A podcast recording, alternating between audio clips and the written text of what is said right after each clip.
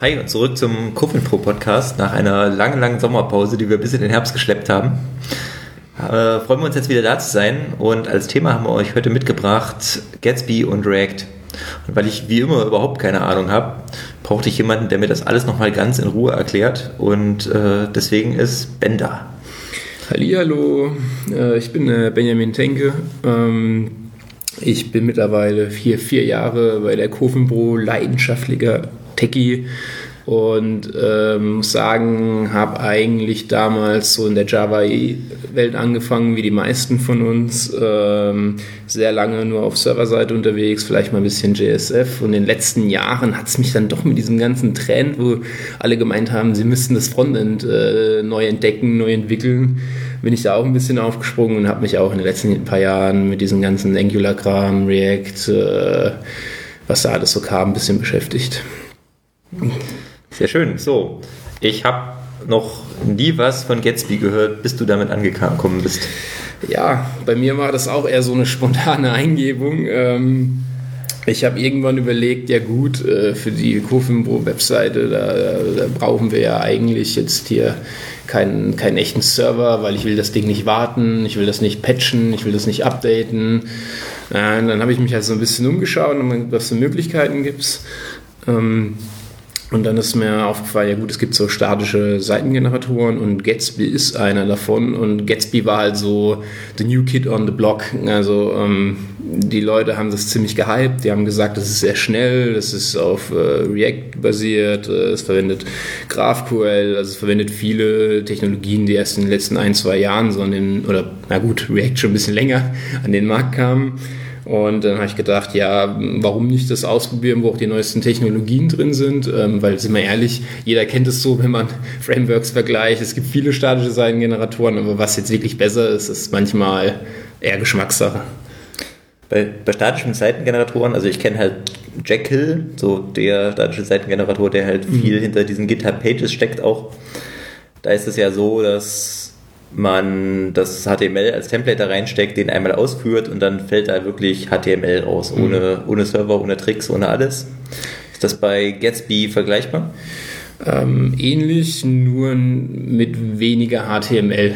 Ähm, also da schreibt man ja alles in, in React-Komponenten, in diesem JSX-Format äh, von React. Das heißt, da ist ja schon HTML, zumindest äh, vom, vom Syntax her da drin, aber am Ende putzelt doch relativ viel JavaScript raus. Ähm, also man hat auch statische einzelne HTML-Seiten, aber sehr viel über JavaScript. Auch schon JavaScript, der rein auf der Client-Seite Gen Genau, rein auf der Client-Seite. Also da läuft nichts in einem Node.js, sondern das wird alles zum Client ausgeliefert und dort ausgeführt.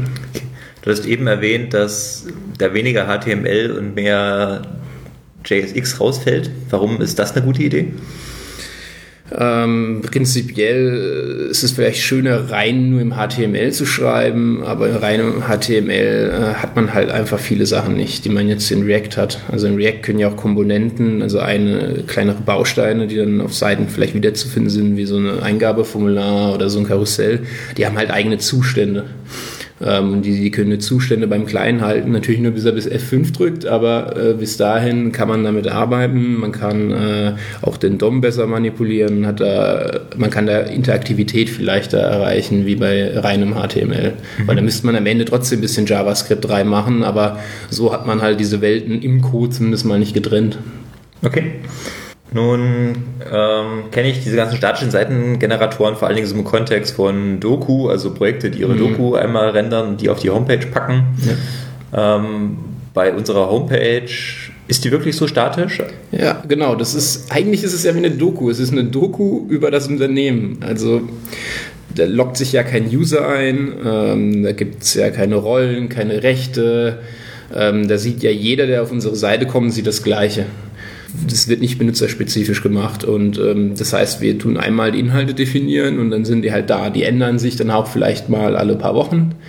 Aber im Prinzip ist das immer gleichbleibender Content und deswegen kann man schon sagen, es ist ein bisschen wie diese Dokus und halt weniger wie so eine Anwendung, äh, wie man es so vielleicht aus, aus, äh, von Apps her kennt, wo man wirklich äh, ganz viel auch verwalten kann, machen kann, seine eigenen Daten hat, irgendwelche Prozesse triggert.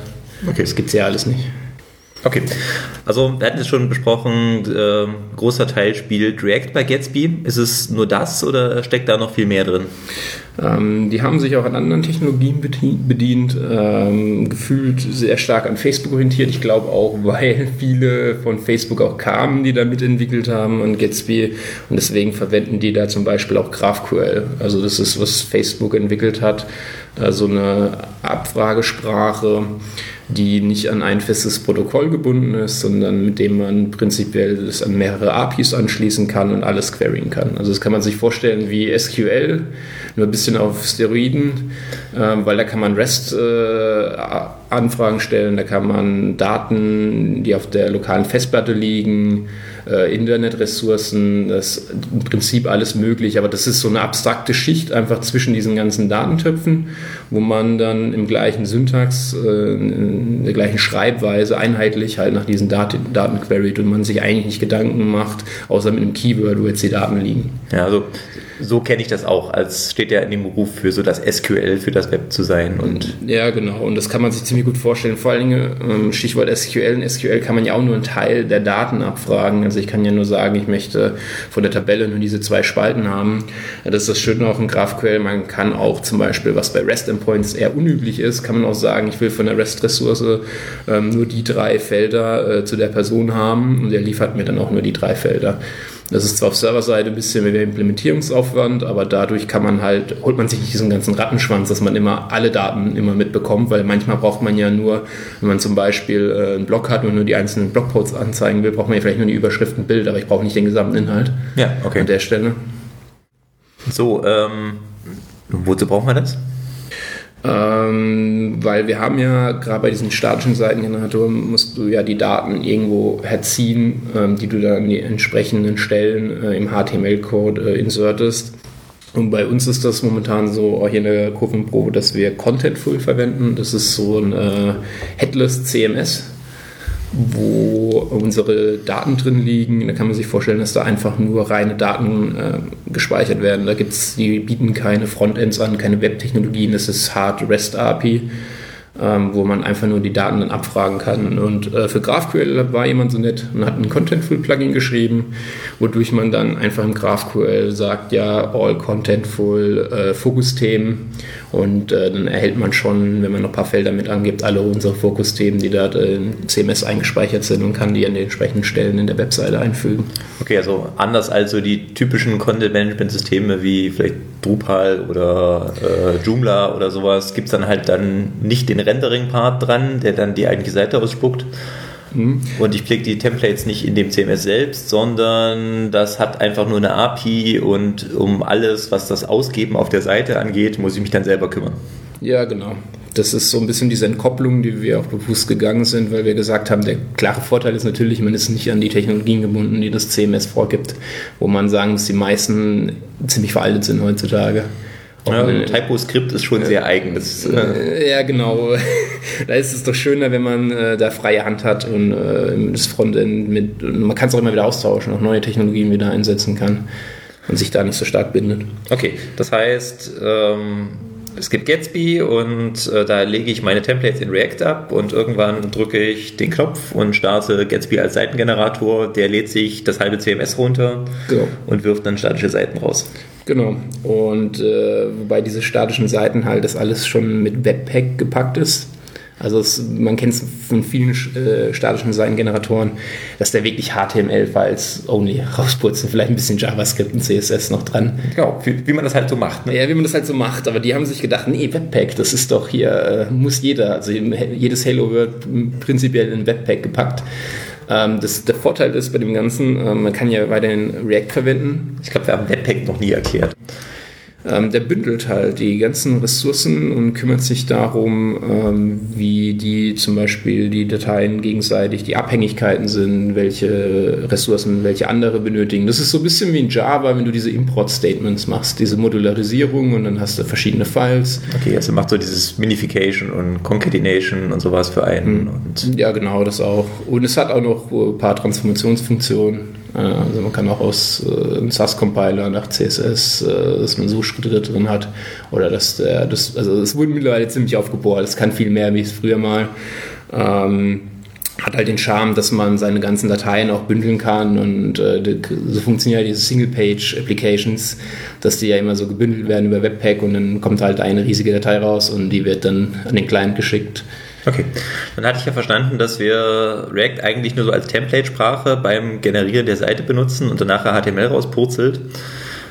Wo kommt denn jetzt das JavaScript ins Spiel? Also warum müssen wir da jetzt noch JavaScript einpacken? Weil eigentlich ist das ja schon alles schick und in HTML benutzt er doch heimlich noch irgendwo jQuery in irgendeiner Ecke oder? Das ist nicht jQuery, das ist ja wirklich noch React, der da mit ins Frontend kommt ähm, weil wir ja auch alles in React geschrieben haben. Ähm, okay, also das React liegt nicht nur auf der Serverseite, sondern ist dann auch auf der, der Client-Seite. Also ganz so statisch ist die Seite dann vielleicht doch nicht. Genau, aber die haben halt den Vorteil, dass die viele moderne Technologien halt äh, mit ausliefern. Also zum Beispiel in den letzten Jahren diese Service Worker, die immer verstärkt ausgeliefert werden von Seiten, um diese Offline-Fähigkeit äh, zu gewährleisten. Also mhm. das ist so eine JavaScript-Library, die dann beim Client landet, die sich dann darum kümmert, dass Inhalte Inhalte halt nachgefetcht werden, äh, Prefetching, Precaching, ähm, weil ähm, Gatsby ähm, wendet auch, was von Google mal vorgestellt wurde, so ein Architekturkonzept an.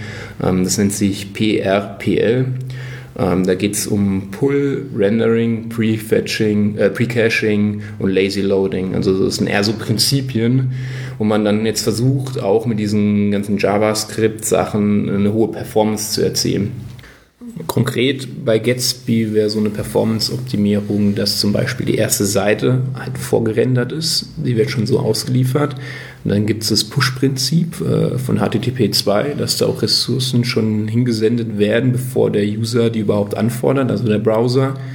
Ähm, was anderes ist zum Beispiel, dass die Routen, die der User halt wählen kann, ähm, dass die ja bekannt sind von der Seite, wo er sich gerade befindet und diese auch schon äh, vorgeladen werden, äh, schon geprecached werden und auch weiterhin dann andere Teile halt ein Code-Splitting stattfindet und das nicht eine Datei ist dann zum kleinen Land, sondern es liegen auf dem Server halt viele einzelne Dateien, Fragmente und diese werden dann halt äh, nach und nach nachgeladen, also dieses Lazy Loading und gecached, damit der User, wenn er sich auf der Seite bewegt, eigentlich nie merkt, dass jetzt irgendwas groß nachgeladen wird, weil das alles schon vorgefetcht wurde.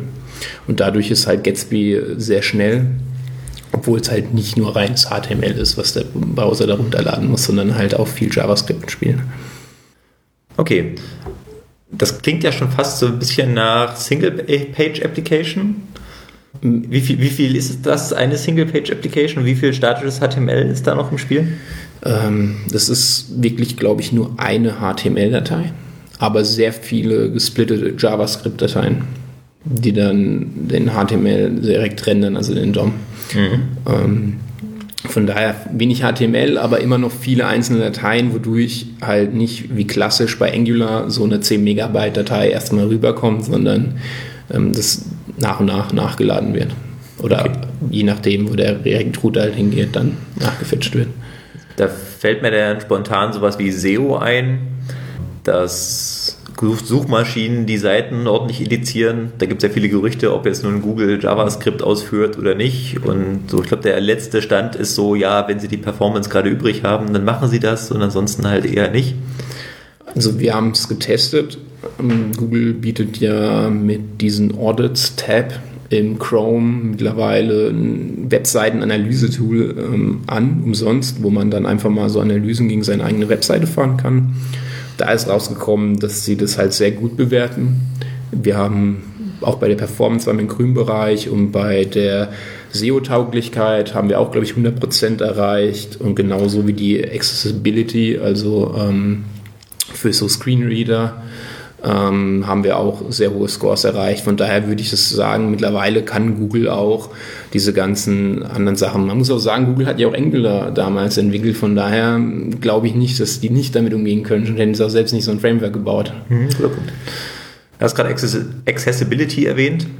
Das heißt, wenn da jetzt jemand, äh, der nicht so gut sieht, daherkommt mit seinem Screenreader, der die Webseite vorliest, der Screenreader muss dann schon JavaScript verstehen, oder?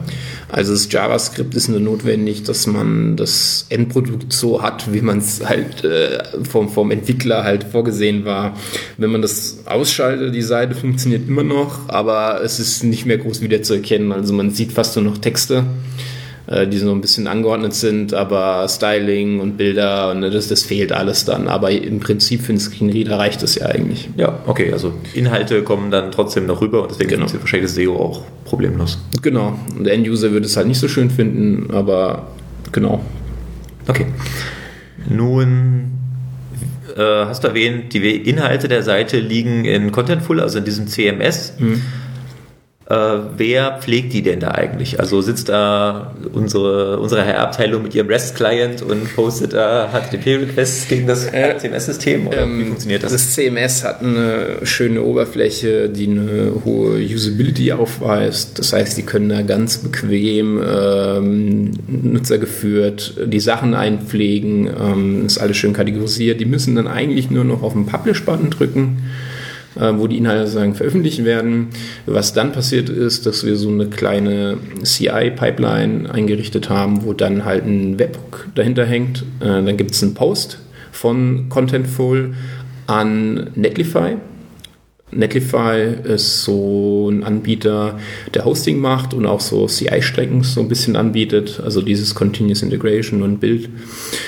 Und der kriegt halt das Post-Request und dann baut er, also zieht er von GitHub, wo der Code liegt, die Seite runter, führt äh, oder fährt einen Node hoch, äh, führt dann den Befehl zum Bauen der Seite aus, äh, wird dann sozusagen mit Hilfe von Node dann die Seite einmal erstellt und dann in entsprechenden Ordner geschoben, wenn alles geklappt hat und keinen Fehler gab, wo dann die Seite liegt und auf die wir dann auch jetzt, wo wir eigentlich die Domäne bei 1.1 haben, halt dahin redirecten und so die Seite bereitgestellt wird. Das heißt, ähm, sie müssen technisch nichts tun, sondern es ist ein normaler Klick, Button-Klick im Contentful. Mhm. Aber ist ein guter Punkt, so bei so klassischen CMS-Systemen landen die Änderungen ja dann in der Datenbank und wenn der nächste Benutzer daherkommt, wird das ausgelesen und die Seite genau für ihn generiert. Ja. Da braucht Dafür ist jetzt genau diese CI-Pipeline notwendig, weil das ja bei uns dann nicht der Fall ist, sondern.